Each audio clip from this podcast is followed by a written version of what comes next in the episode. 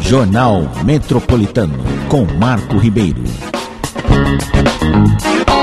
Representantes das secretarias da Prefeitura de São Caetano do Sul estiveram reunidos nesta sexta-feira na sede dos Conselhos Municipais com o intuito de definir as atribuições de cada um dos setores e estratégias de encaminhamentos para a campanha Não Dê Dinheiro de Oportunidade. Lançada pela Prefeitura da cidade na segunda-feira, a campanha tem como objetivo o de conscientizar a população sobre ações que podem gerar exploração e violência e informar sobre os serviços que promovem o resgate da cidadania e da dignidade das pessoas que vivem em situação de vulnerabilidade. Com os efeitos negativos da pandemia sobre a economia, houve aumento significativo de pessoas em situação de rua. Muitos perderam seus empregos ou continuam sem oportunidade de trabalho. Porém, quando oferecemos dinheiro, sustentamos essa condição e a ilusão de que é possível viver por meio de pequenas contribuições, explica a secretária de Assistência Social da cidade,